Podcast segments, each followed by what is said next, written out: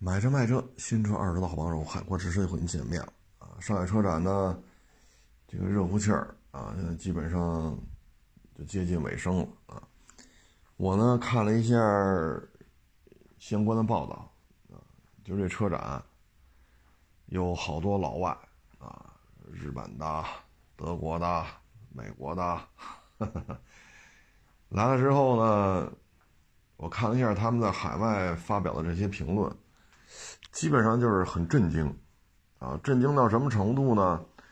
你比如说这次出那叫什么海鸥，是叫什么来着？就轴距两米五，啊，这个小电动车，啊，这小电动车呢，呃，咱们这边就卖几万块钱，不到十万，啊，有三百的，有四百的续航里程。结果这车呢，现场呢就日本人。就开始量测量啊，包括那红旗 MPV，日本人也在那儿量，还有包括这个其他一些车型啊，极客什么，他们也在那儿量。这种测量之后吧，按照他们回去之后发表的这个评价，说就这车，让丰田造一个，啊，不依托于比亚迪，让丰田自己造，在日本本土弄出来的话，这价格得翻一倍还得多，啊，也就是说，这车咱们这边如果卖九万，他这边就得卖到二十万，啊，就做不出这这个价位了。德国人呢就看啊，他们也是现场看啊，主要是比亚迪的这些新能源啊，也包括蔚来啊，啊，理想啊，啊，极客啊，啊，包括这些。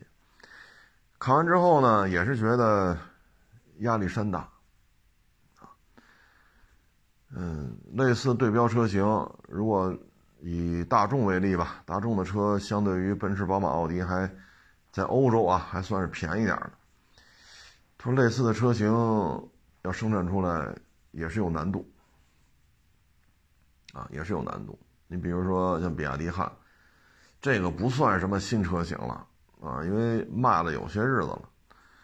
那像这种车。它要生产出来，说卖到二十一万人民币，那合欧元呢，就是两万多欧。那它要卖这种配置、这种续航里程、这么大尺寸，它要卖两万多，两万多点这也是很难啊，压力巨大啊。就是你权衡一下它的配置、它的尺寸、它的续航里程，这就是做不出来。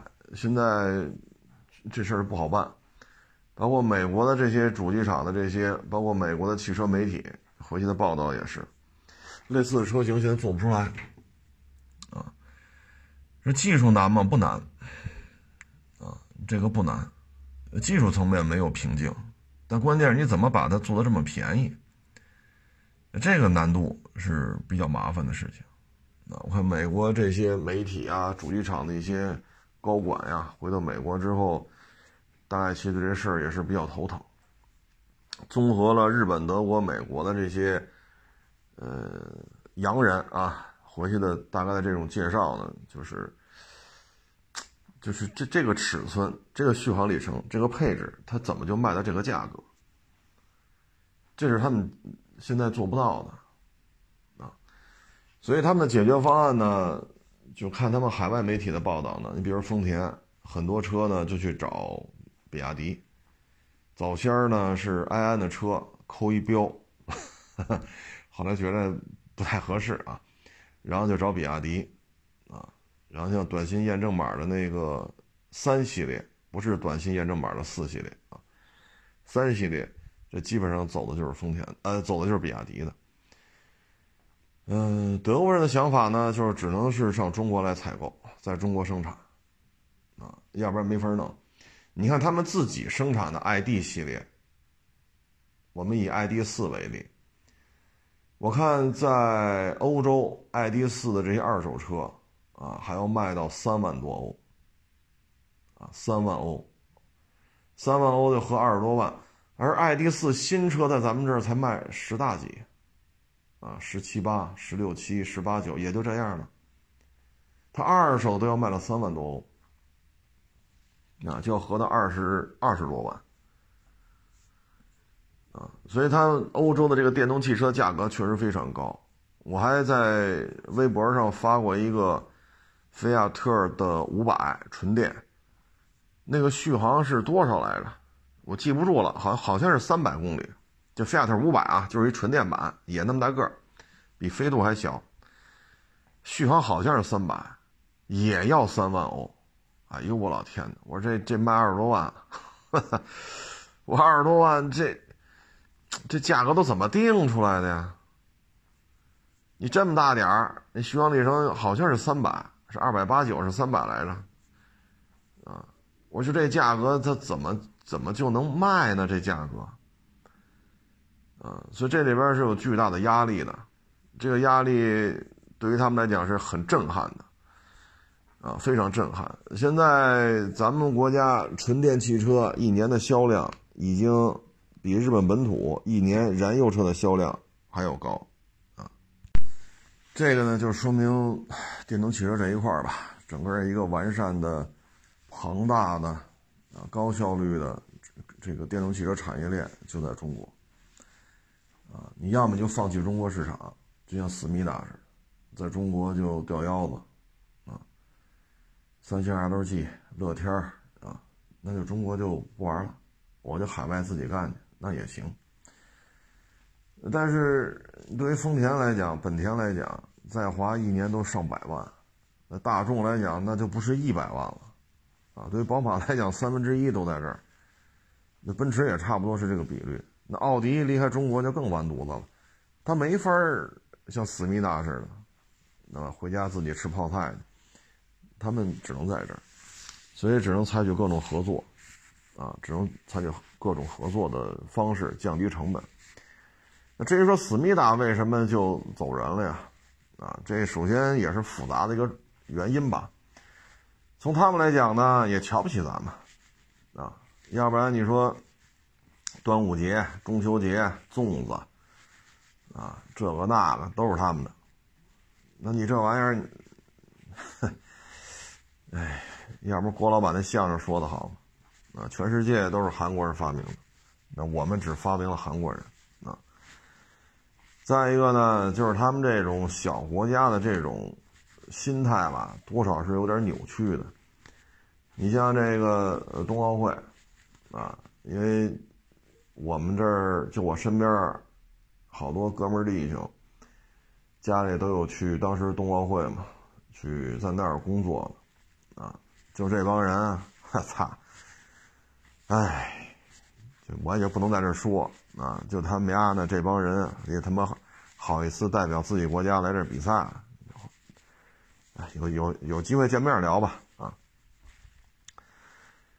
然后想高人一头，但是无奈啊，现在这也不行那也不行啊，再加上最近是吧，他们这大统领啊。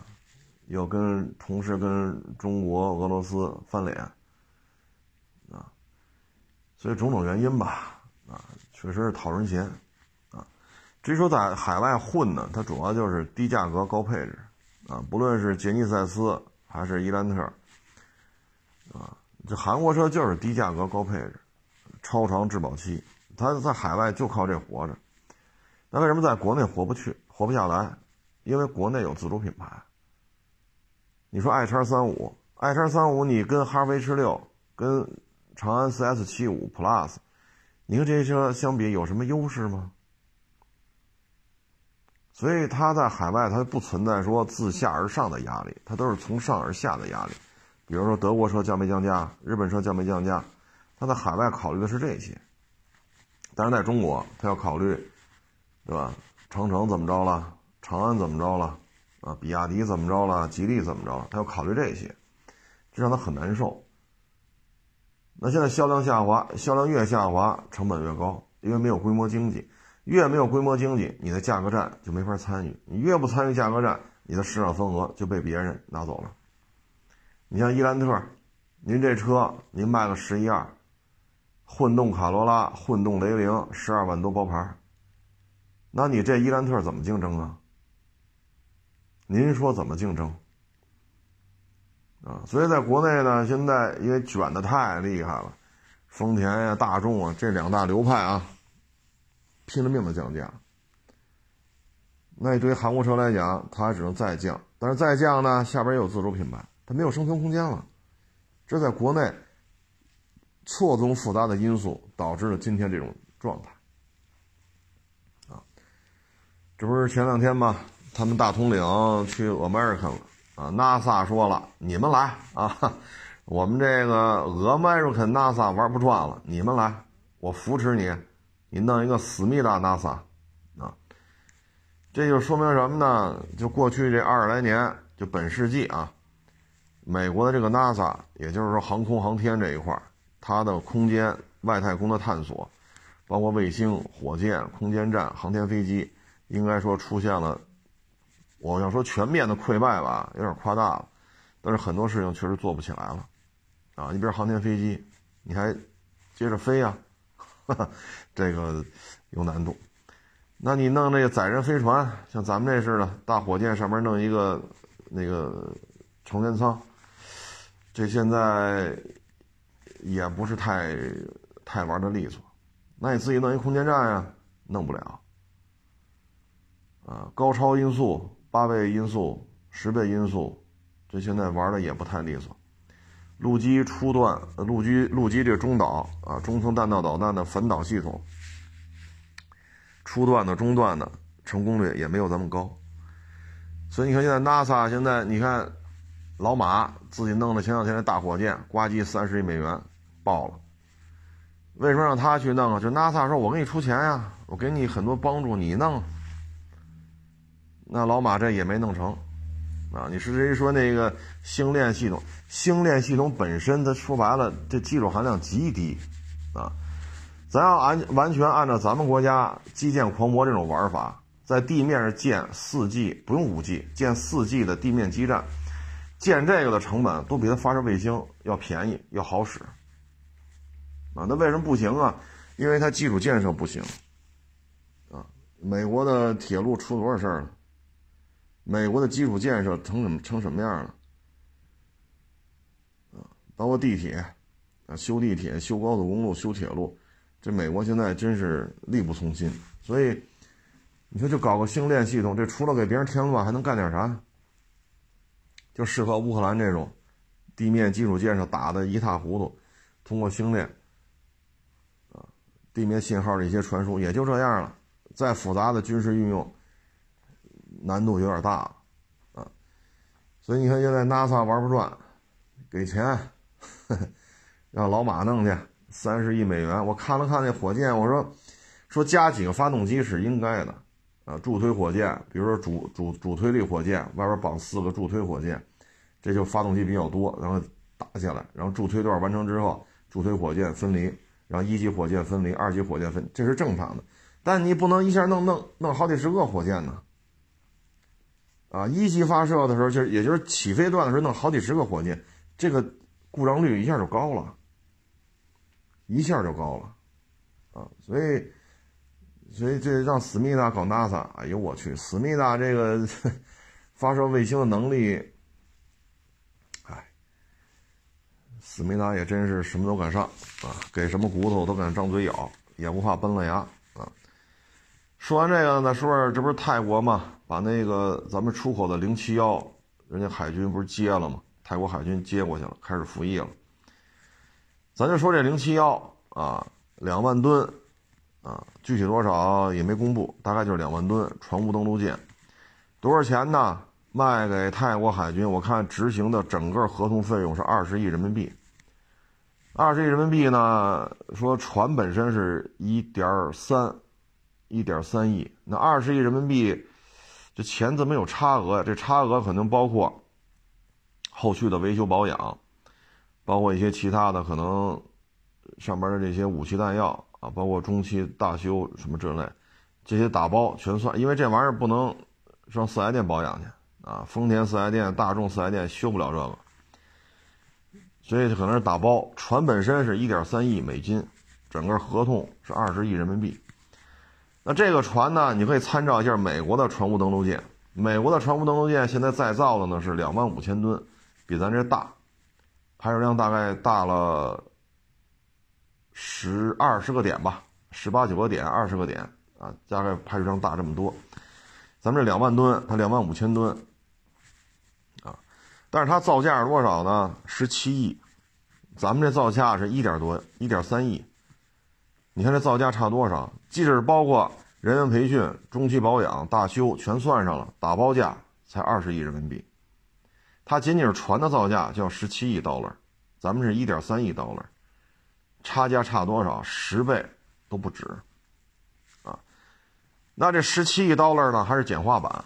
为什么呢？之前造那船坞登陆舰太贵了，怎么简化呀？呃，船坞登陆舰一般来讲呢，它都是有机库。大型机库，啊，它不像直通甲板的两栖航母，像咱这零七五，呼啦啦呼啦啦三三十架、四十架直升机啊。当然看直升机大小，要全是直八这么大的，那就少点啊。如果有直九这样的，那可能就多点因为甲板数量是恒定的，就看飞机大小。咱们这个呢，零七幺，也就是几架直升机。啊，几架直升机啊，有说反正甲板呢是同时起降两架直八，机库里边可能是三到四架，大概其实就这么一个量吧啊。结果呢，美国这为了降低成本，发动机动力往下调了，发动柴油发动机的数量也往下减了。再一个呢，就是隐形的这种雷达方杆砍掉了，就恢复到过去那钢铁那种。就是角钢焊的那架子上面挂着雷达跟那转，而之前呢是全隐形的翻杆，这个成本太高，砍了。为什么砍？一方面为省钱，另外一方面由于建造速度太慢，隐形雷达翻杆的唯一供应商倒闭了。你现在想增加成本也没有供应商了，发动机动力往下调，柴油发动机的数量也减少了，机库数量减少。这船上不还有医院吗？啊，小型医院能做一些简单的手术，医院的空间也大幅度缩水。然后简化版隐身性能大幅度下降，啊，医疗空间减半，舰载机数量也是削减，动力下调，就这么弄，十七亿美元。咱们这边打包价二十亿人民币，船的建造价一点三亿，啊，所以现在就是你老说制造业回归。但是通过这船坞登陆舰，你就能看出来，它回归起来很困难。这也就是为什么大老美那六千吨的护卫舰要外包。你像当年佩里级，这家伙那次低成本护卫舰啊，啊，好多国家都买了佩里级。为了低成本，为了这个那个，那七十六毫米舰炮装在舰桥后头，这这这这艘军舰是相当神奇的啊。他做的很便宜，卖了很多，啊，北约，啊，包括其他的，我记得咱们台湾省好像也有那个佩里级，啊，那现在呢，六千多吨自己造不了，得外包，最后买了意大利的，所以他现在制造成本太高，啊，你说这个十七亿刀了，这边一点三亿刀了。这还仅仅是建造成本，咱们二十亿人民币是打包价，包括武器弹药、人员培训，啊，包括大保养之类全算上，二十亿人民币，它就一建造价十七，还是一简化版，所以这个就看出来有巨大的差异了，啊，嗯，所以通过这电动汽车也能看出来，啊，你像这个海鸥这种的，拉到日本去就得十八九二十。你可以不买，你也可以说我对这个不感兴趣，但这车就这价格，它就在中国就这么卖，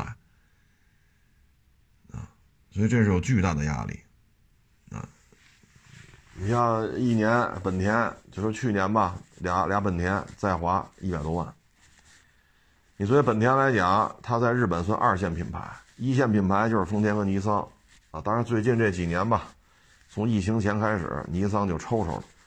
但本田始终是二线品牌，啊，它跟丰田、跟尼桑还是有区别的。你作为本田来讲，再花一百多万，它能放弃吗？啊，你包括别克、卡迪、林肯，这在华业绩远远比他老家卖的多，你能放弃吗？那你别克放弃中国市场，那这别克品牌就没有存在的价值。那别克一年也能卖个大几十万辆，这不是钱吗？你你几十万辆，这这绝对是钱呐！那你放弃吗？放弃不了。啊，所以这次车展呢，应该说洋品牌感受的压力是非常大。啊，你说思密达放弃了，思密达纯电车表现也一般呢。我看海外这个续航四百多这 SUV 也卖三万多刀了，那续航四百多的四百多点的这个 SUV 卖三万多 dollar，，那这在国内这车要这么卖也没有竞争优势啊！啊，你卖二十多万人民币，续航四百多，我操！这，哎呀，这跟那八零猫二十万跑四百有什么区别吗？这个？那八零猫现在优惠多少了？我要跟你说优惠三万，那是跟你逗闷子，就那个四门甲壳虫啊！我说这猫那猫，可能你也听着犯迷糊，就那四门甲壳虫啊，这么一说就明白了。二十万跑四百，优惠多少？五六万，个别地方优惠七万，那这车才卖多少钱呢？依然卖不动。所以你二十跑四百多，你卖三万多刀了，那不就二十多万了吗？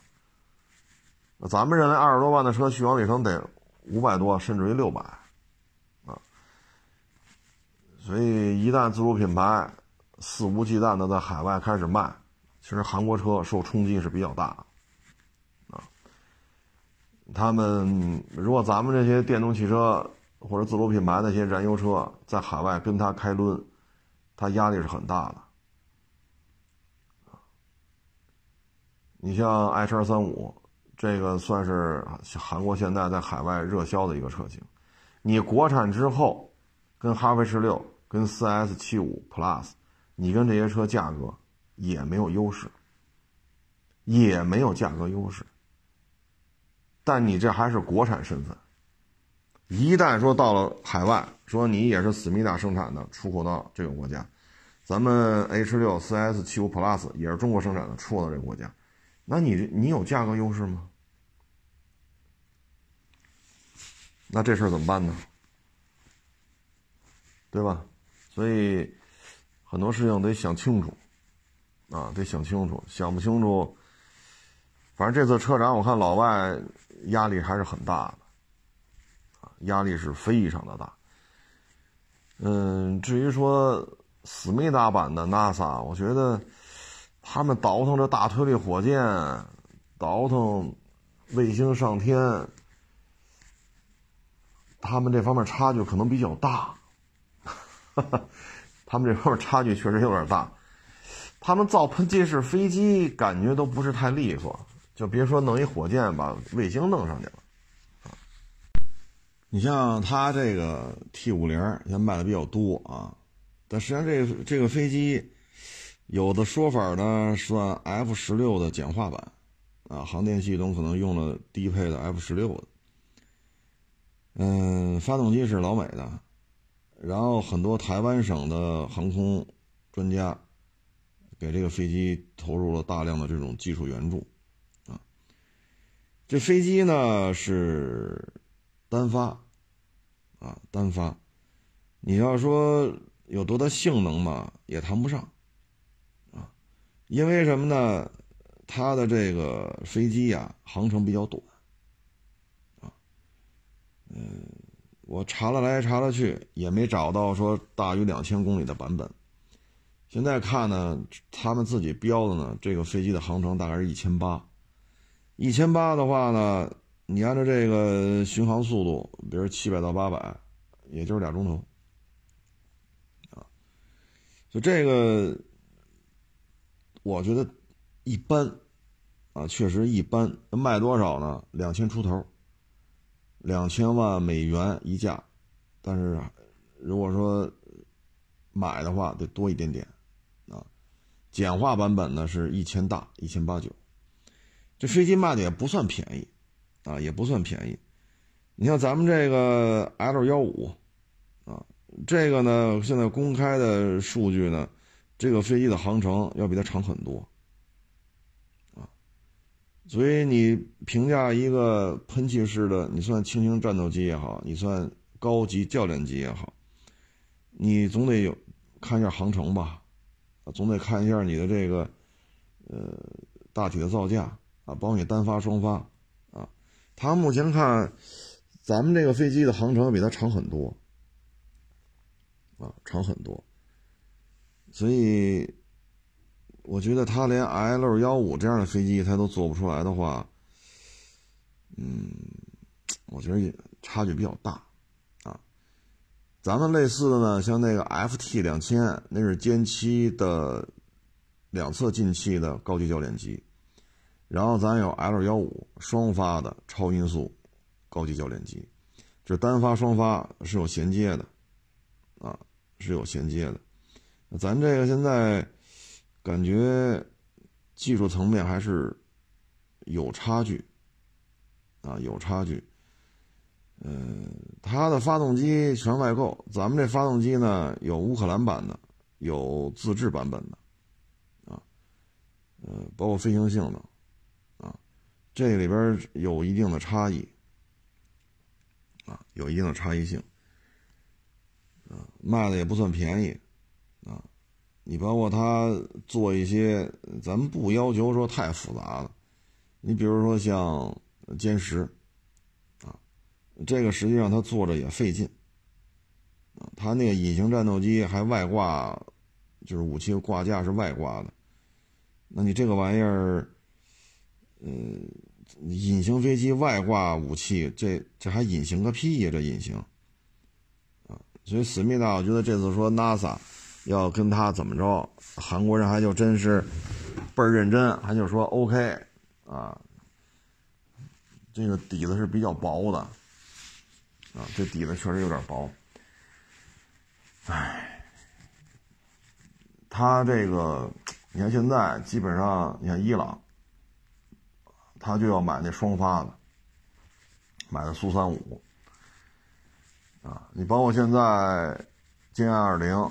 F 二十二，啊，苏五七，啊，现在看只有 F 三十五是单发的，但 F 三十五这单发呢，这飞机现在我看各个他那些盟国啊说的这些问题，飞行速度、航程都不太理想，啊，都不太理想，啊，因为它要出若干个版本嘛，空军型、海军型，还有短距垂直啊这种起降的。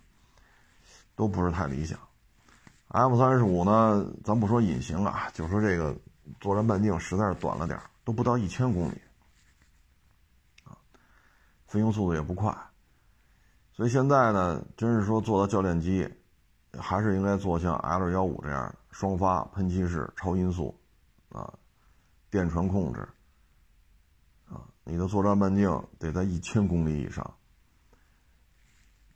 你如果作战半径像它那航程才一千八，你作战半径就不可能到一千公里了，它作战半径可能也就是四百、五百，啊，你挂两枚近距空空弹，两枚中距空空弹，再挂一油箱，它可能也就是四五百公里。那咱们这个呢，作战半径就这么挂弹的话，八百、一千，咱是能做到的。所以留空时间不够，双发双发机这个。你比如说，我再往上，啊，我的这个正经八百的这些战斗机都是双发的，那我买你的 T 五零干嘛使啊？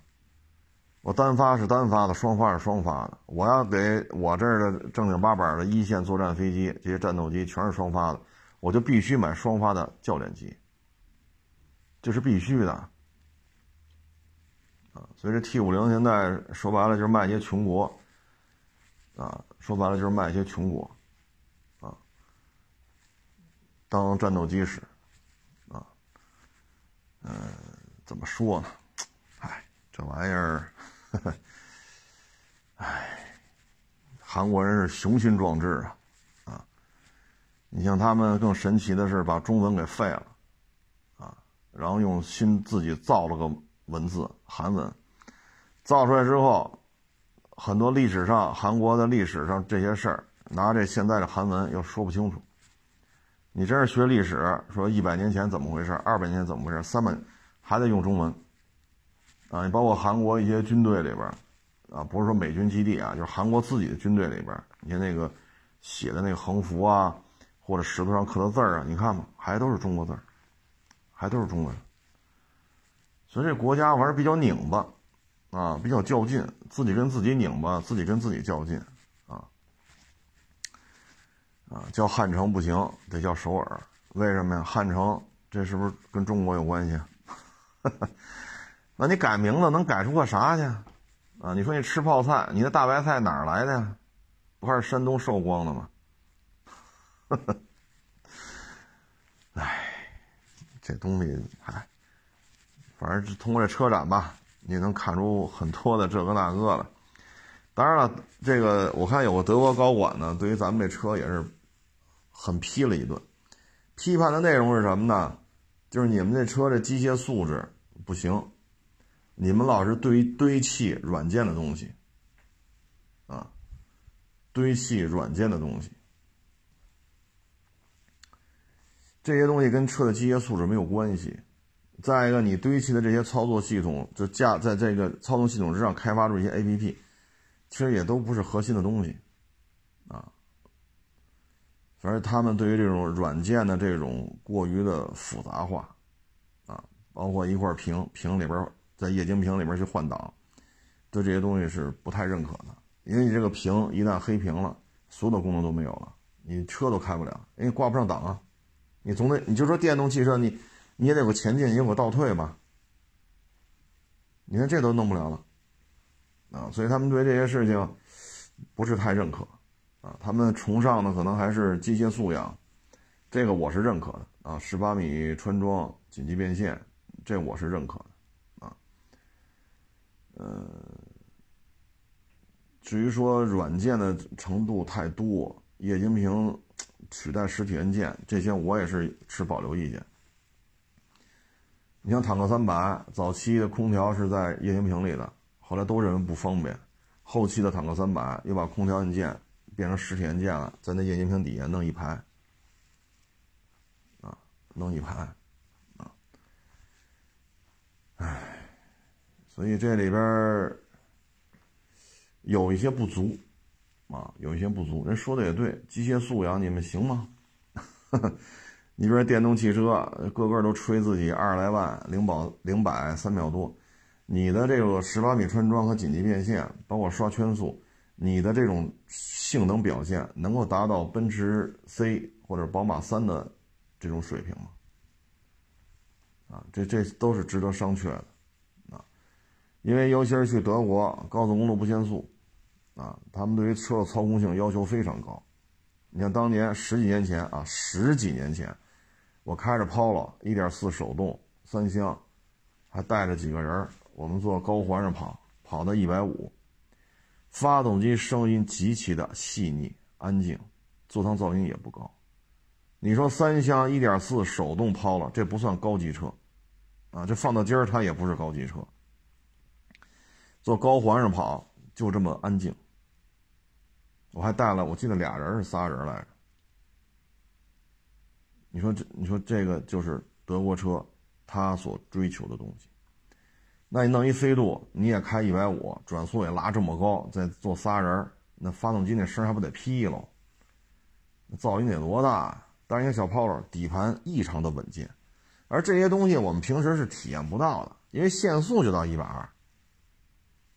我们在高环上跑就能无所谓，反正这这就是测试跑道跑去吧。啊，人家有最高限速啊，这这个只能跑到二百四，那你别超二百四就完了。人家不是高速公路，人是高环，所以在这种情况之下呢，呃，我觉得，嗯，有需要提升的地方，就是你的机械素养是怎样，啊，你不要老吹自己的这些 A P P 怎么怎么着，你的后台程序怎么怎么着，机械素养，这个我看一德国高管对这个还是有自己的看法，啊，嗯，反正有进步，也有不足。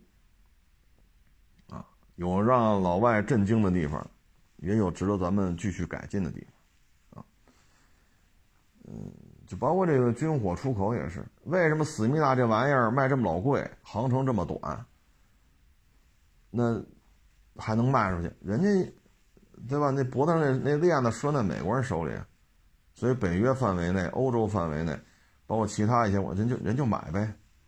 啊，在一些穷国，单发的维护成本低，这去了，这就是人家顶级战机啊，人家没有双发的主战，人家就买这个吧，啊，这这这 T 五零到人那儿就是顶级产品了，人觉得单发的维护保养便宜，双发的就是贵，这没办法，这咱没办法，啊，那你像这个霸道似的，霸道有二七。霸道的零制版，零零制版有四六，四六就是八缸，二七就是四缸，都是自吸，都是这车。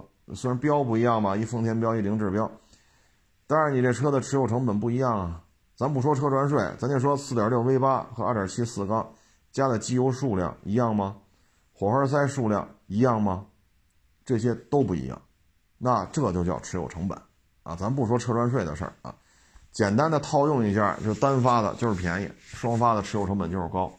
虽然说它航程短，航程短，飞行性能也不是那么出色，啊，它不像 L 幺五，L 幺五的飞行性能相当好，飞飞歼二零之前，飞歼十六之前，都是拿这做过渡的。飞行性能能差吗？啊，但是贵啊，啊，主要是持有成本太贵。而对一些穷国家来讲，这就是顶级产品了，啊，反正能挂空空导弹，这就出去就就就就行了啊。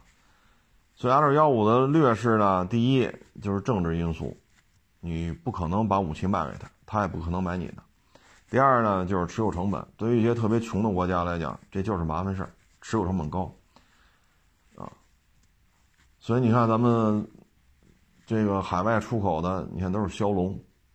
啊，歼十，啊，现在 L 幺五也在出口，啊，也有一些国家也在买，呃，所以这个，嗨，思密达反正自己搞，反正我觉得搞登月呀，搞什么空间站，那纯属就是扯淡了，啊，最起码这十年、十五年的这个周期之内都够呛，啊，嗨，这就是这这。这咱弄不弄不清楚，这大当家的是几个意思，啊？你说背后就是大海，啊，唯一的邻国呢，啊，然后这唯一的邻国背后呢就是中国俄罗斯。你说你跟这较什么劲？啊，抗美援朝的时候平推都打到汉城了，你再往后推就就进大海了，啊，还跟这招呢，招吧，招来招去的。啊，那乌克兰那司机，哎，所以现在这些小国啊，就没法弄。他们这种就思密达现在大量这种外购传的，嗯，嗨，反正你举个最简单的例子，L 幺五外销呢大概是一千多点一千多点它外销呢大概是两千多点也就是说呢，买一架 T 五零相当于买两架 L 幺五，啊，差价大概就这么个情况。然后呢，还是单发，咱这是双发，空中机动性能呢也比它那好，啊，还有一个就是航程，啊，咱这个 L 幺五的航程要比它差不多能多飞一个小时，啊，一个小时或一个小时多一点。所以这方方面面看，L 幺五都是比它好的。只不过就是它脖子上拴个链子，啊，不看狗的面子也得看狗主人的面子，啊，所以这车展吧，这延展的一看啊，从零七幺到美国那船坞登陆舰，再从 L 幺五再看到 T 五零，啊，再看到咱们这些啊极客啊，啊，这个这个长城啊，啊，比亚迪。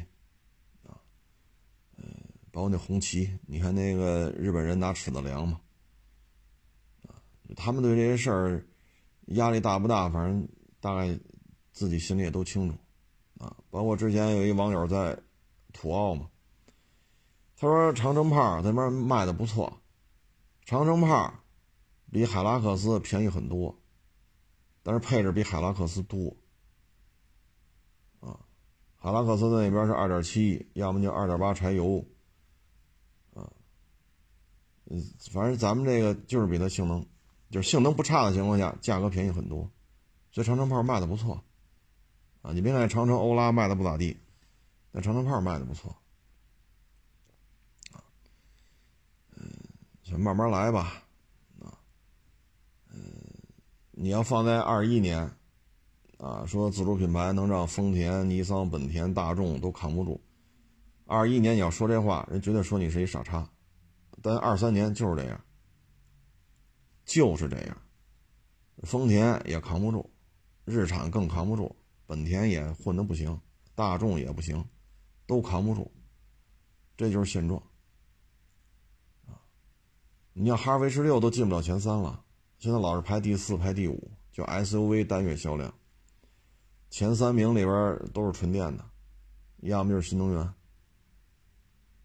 啊！你哈弗 H 六都都被线下冠军，别说冠军，前三名都进不去，你就别说什么 RAV4。奇骏、CRV 就别说这个了啊，所以大的形势就是这么一状态。哎，这两天不还传一消息吗？三菱暂停在华生产汽车了，啊，暂停了，是永久呢还是暂停呢？就走一步看一步吧。其实这种生产压力很大，啊，当然了，三菱也不止这个。啊，造这个飞机、大炮、潜艇什么的，但这绝对是一个日系车在华衰退的一个信号。啊，三菱呢费了半天劲弄了个四缸 1.5T 的欧蓝德，啊，但是卖不动啊，啊，一个月销量，哎呀，跟那三缸的新奇骏相比，都说不好谁高谁低了。事情到了这一步，基本上也就废了，啊，基本上也就废了。这个跟三菱自己主业不在于小汽车这个范畴有关系，啊，尼桑掉百分之四十呢，跟它内部战略规划，在过去这七八年，甚至于过去的十年，拎不清，跟这有关系，啊，这个赖不了别人。法国人和日本人想法不一样。啊，到底谁说了算？到底谁主导车的设计风格？那你就掰扯吧。反正雷诺那边的车左一辆右一辆，人家不耽误。但是日产这边明显就滞后了。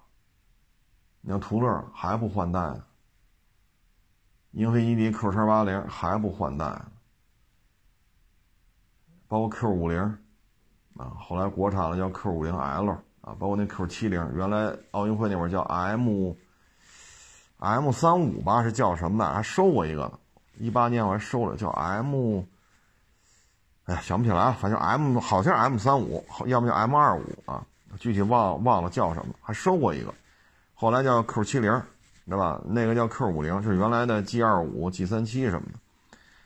那一到 Q 系列，这些车换代吗？像 Q 七零，你甭管你叫 M 还是叫 Q，你你总得换代吧？多少年了？Q 五零 L 换代嘛？您说这这这赖不得别人，法国人跟你这儿，你日本人跟法国人折腾，法国雷诺可不耽误，该干什么干什么，日产可是耽误啊。所以你说这种内耗，倒霉的反而是日产本身啊。在那个法国那大当家的主事的时候，其实整体效益还是可以的。但是现在这就属于内耗，啊，三菱混不下去就混不下去吧。中国车市竞争过于惨烈了，啊，过于惨烈了。嗯，最近吧，反正接触这些啊，不论说是放高利贷的，啊，还是电商平台的，啊，还是这些大企业裁员找的这些法务。就是咱们听众朋友啊，如果家里有着孩子呀，学的就是这相关的法律专业啊，可别让孩子干这个啊！你这儿好，这法律啊，这法律那法律，你背的滚瓜烂熟的，各种格式条款。尤其是现在经济形势不好，啊，千万别让自己的孩子介入到这种买卖去，么放高利贷的、压房子、压车的，啊，让这个企业怎么才能不掏钱把人给弄走，不给补偿金呢，啊，包括二手车平台的这个，嗨，咱们少干这些事儿，啊，这个可不是什么好事儿啊。包括之前某电商平台，啊，收人家车，一个多月了，俩月了，不给人过户，然后人家两口子就不干了，就找去，好，最后呢，这拖了好像我忘了多长时间了，因为这是一八年、一九年的事儿，我都记不清楚了啊，反正就拖，拖了之后呢，那不行了呀。人家之所以要卖车，是因为人家媳妇儿怀孕了，要买一大点的车，啊，为了将来有孩子嘛，啊，都怀上了，你还不得做这准备吗？好家伙，就拖着他，人家媳妇儿肚子一天比一天大，这车弄不回来，标也腾不出来，最后抄出去，好，把车给你得了，人家不干了，说你扣了我那么长时间，嗯，这牵扯一这个那补偿，没人搭理你。然后呢，就是要么就冷嘲热讽，结果去了这家电商平台闹吧，最后因为怀孕了嘛，好家伙，在这个电商平台办公室里边流产了，底下一流血就躺那儿就就动不了了，赶紧叫救护车，医生来一看流产，赶紧拉拉到妇产医院赶紧处理。到了这家电商平台连句话都没有。啊，你要掰扯，那律师来了，左一个右一个，啊，最后这事儿怎么着呢？去电视台做节目，当时我是那节目嘉宾，去了录了做了拍完了，谴责了，这节目播出不了。电商平台宁宁肯拿钱去砸，是吧？就是我就说到这儿啊，再往说，大家应该都能明白，他也不给这个。消费者这两口子，一分钱补，一分钱的补偿，啊，各种格式条款，所以咱们啊，家里孩子说学法律啊，学金融，少干这种事儿，真是少干这种事儿，啊，像有的这个借了，呃，就种种原因吧，借钱，啊，借个一两百万，好家伙！您给人写这条款，就想尽办法让他拿高压拿这个房子去做抵押，最后呢，呃，借个一两百万，好，这个那个，人家里三套房四套房都给你了，房子的市值都超过一千五百万了，还没完呢。最后用合同当中用各种各样的陷阱，合同陷阱，人家不光一一两千万的房子没了，还得进监狱。啊，这种事身边都发生过。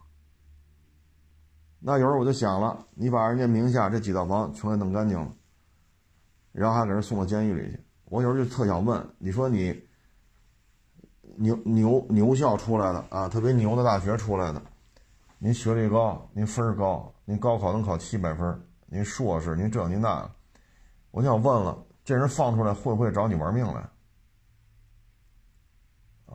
可不是说你脑袋上顶一律师执照，说我有律师执照，这一板砖下去，你这脑袋不见血；也不是说我博士毕业，这一刀捅肚子上，我这不带出血的。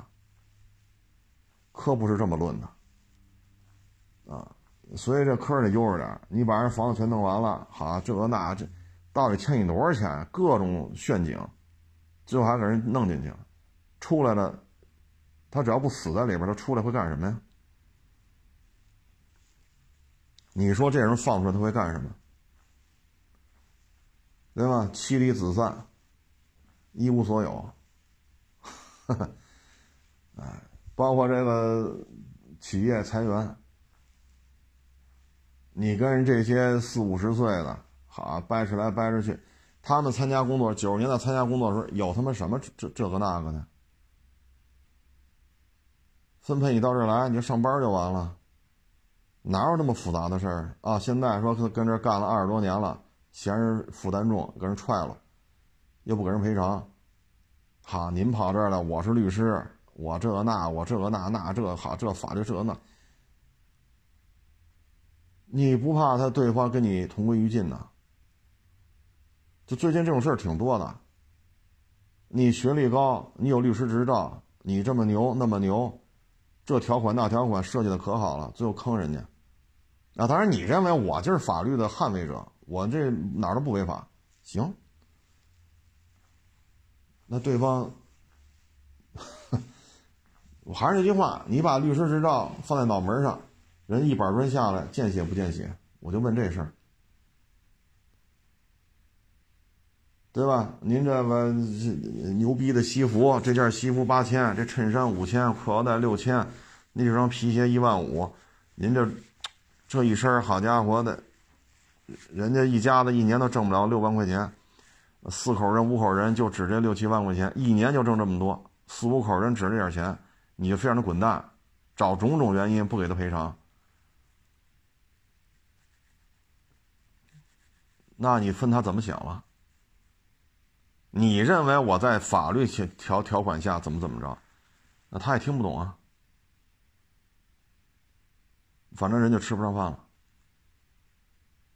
你说四十多五十，包括前两天咱说那个跳楼那个五十一，你当时高薪给人挖了，许这愿许那愿，人就差四年退休了，我就我就让你滚蛋，赔偿这块我就他妈给你往低的弄，我就不爱，也不是不给吧，这赔偿给的非常少，这个那个那个这个，这就是说什么呀？这个建筑研究院还是建筑设计院，这院领导，我觉得他现在应该阿弥陀佛。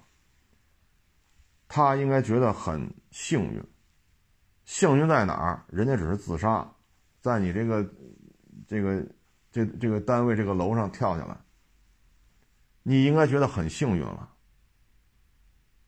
我觉得这女的已经是相当的悲壮了，这事儿办的，这要跟你这院长同归于尽呢？你找律师来，这个那个，就让他滚蛋，赔偿给的特别少，这。各种处心积虑的找毛病，好家伙，你觉得你律师可成功了？这是自杀了，他要不自杀呢？他要跟你玩命呢？你跟他讲啊，宪法怎么怎么着？这，您这话没说完呢，刀子都进去了，您这肚子都透亮了。所以说，咱们家里的孩子如果学这个的，少干这种事儿，少干。啊，包括那个让人滚蛋，这个那个让底下员工走，好裁完之后过半年他也被裁了，所以这个千万别因为经济下行，这有些事儿还是，尤其是这你说没上过学吗？没上过学不识字儿啊，你也考不下这律师来，对吧？尤其是还有那学金融的啊，好家伙，这这合同算的。贼拉的细，最后人家啥也拿不着，还还还得欠你一屁股账。少干这种事儿，啊，有些具体案例我也不在这分析了，反正结果看完了是极其的悲惨。这些人自杀了，这就算是，是吧？你说咱们家孩子学习好，是吧？高考考个六百八、七百，上名校，金融专业。法律专业，好家伙，出来人上人啊，一年挣个几十万上百万，然后你跑这儿来让这些一个月就挣五六千块钱，啊，四十八九五十出头，非让人滚蛋，然后各种找茬不给人赔偿，少干这种事儿，啊，少干这种事儿。最近这恶性案件这么多，啊，您说是不是？咱们好好学习，可不是为了干这事儿的。包括那放高利贷的、压房子、压车的，啊，唉，就是你老认为他应该在你这挖这坑里边玩啊，什么都是法律，你说的都对，他也不懂，是对是错他也听不明白，看也看不懂，字儿认识吗？认识，啥意思？看不懂，你就绕吧。你绕到最后，有些事儿就绕到自己身上。包括之前重庆那律师不就是吗？老婆孩子让人从楼上给扔下去了，啊，扔下之后，那你你告他去，他也自杀了，把律师的老婆孩子从楼上扔下，然后他也自杀了，你接着，刑法、民民法典这和那，你说这有什么用啊？所以吃这碗饭呢，现在其实压力挺大的。啊压力挺大的，包括一年多之前那石家庄那个不也是吗？关了多少年，放出来了，就在门口憋着，就等你下班。好，你出来上去了，叮当五次，这一下俩人弄弄弄了俩，直接就不用救了。你说你穿着这制服，这个那那个这，他他不活了。他不想活了，你怎么办呢？啊，有些事咱就不说那么细了啊，这个说太细，这反正就是差不多就得，啊，差不多就得。你看最近这就跟烧烤似的，啊，去淄博，好，那个博主不是买了一个什么小烧饼还是什么二十，最后去饭店还是公园一买六块，我操！淄博当地老百姓纷纷给他捐款，这十六块钱不呃十四块钱差价我退你，有的直接给他转二十，说这小烧饼啊六块二十，这二十不应该收你的，我给你转二十，有的我给你转那十四块钱差价，这不是我们淄博这个普遍现象啊，我们这给你赔礼道歉，我给你转钱。最后那博主讲话，这钱哪能要啊？这钱不能要。再说了，他带着他媳妇儿去淄博买那个樱桃去。人家卖樱桃的老大爷看他媳妇儿怀孕了，挺着大肚子，是买了，他买了三斤樱桃，给了他五斤啊，是怎么着的？他说我后来给老大爷钱，说你给的太多了，好像是买了三斤，给了五斤。老大爷说不要，坚决不要钱，就就当是是吧？你不马上当爹了吗？啊，就当是给未来的这个小孩啊，哈哈就当给他吃了。后来那博主说：“你说你们给我转十四也好，转二十也好，这钱我哪我哪能往兜里揣呀？那樱桃那也不老便宜的呢，那还多给我二斤呢，我给人钱死活不要。所以差不多就行了，互相理解，啊，这个，哎，哎，包括那去那什么什么州啊。”到了淄博，说淄博这有问题，那有问题。淄博网友给他赔礼道歉，淄博网友给他转钱，当地政府严肃处理，然后还给他送礼物，说这是个别现象，你说了我们马上改。你看去那什么什么州，好家伙，说哪儿不好，全是骂这博主的，这就是，所以这个大家这心思啊，还是怎么搞团结一致啊，把这事儿办好。啊咱就别利用自己的一些信息差，或者说掌握专业知识这些差异，然后就怎么怎么着算计别人，啊，贩夫走卒和我刚才说这些律师和这是金融师，其实干的事儿，你看是不是一样的？不坑蒙拐骗的，啊，和真是为老百姓伸张正义的，这是一类人。你别看你是学金融的，你是学法律的，人家是。卖烧饼的，卖猪头肉的，同样缺斤短两、坑蒙拐骗和这些利用法律常识，是吧？这个那个，不也是一回事儿啊？你像这个，你玩大了，像这什么什么州，我看那一二就那火车票订票呢，你好多票都退了，不去了，啊，不去了。所以呢，还是干点正面积极的事儿吧，啊，因为最近反正身边好多哥们弟兄啊，啊，包括人家里的啊，都出现这种所谓的高等高级知识分子，啊，三绕五绕给人绕糊涂了，三绕五绕没工作了，你说？唉，所以有些事儿呢，还是做一些积极健康的吧，啊，你不能说因为自己这个那个，咱就怎么怎么着，啊，天道有轮回，啊，就是仅供参考啊，说的不对的那都算我的啊，因为身边看到这种事儿，最近反正不老少，啊，唉。理解万岁吧，啊，反正我觉得像淄博这么干，如果别出什么大的意外，就这么干，干到年底，干到十一黄金周啊，甚至于天凉了可能进屋吃了吧，可能能干到春节，那这淄博这就是样板啊，这就是样板。说淄博这市长、市委书记说高升了，我觉得正常，人家。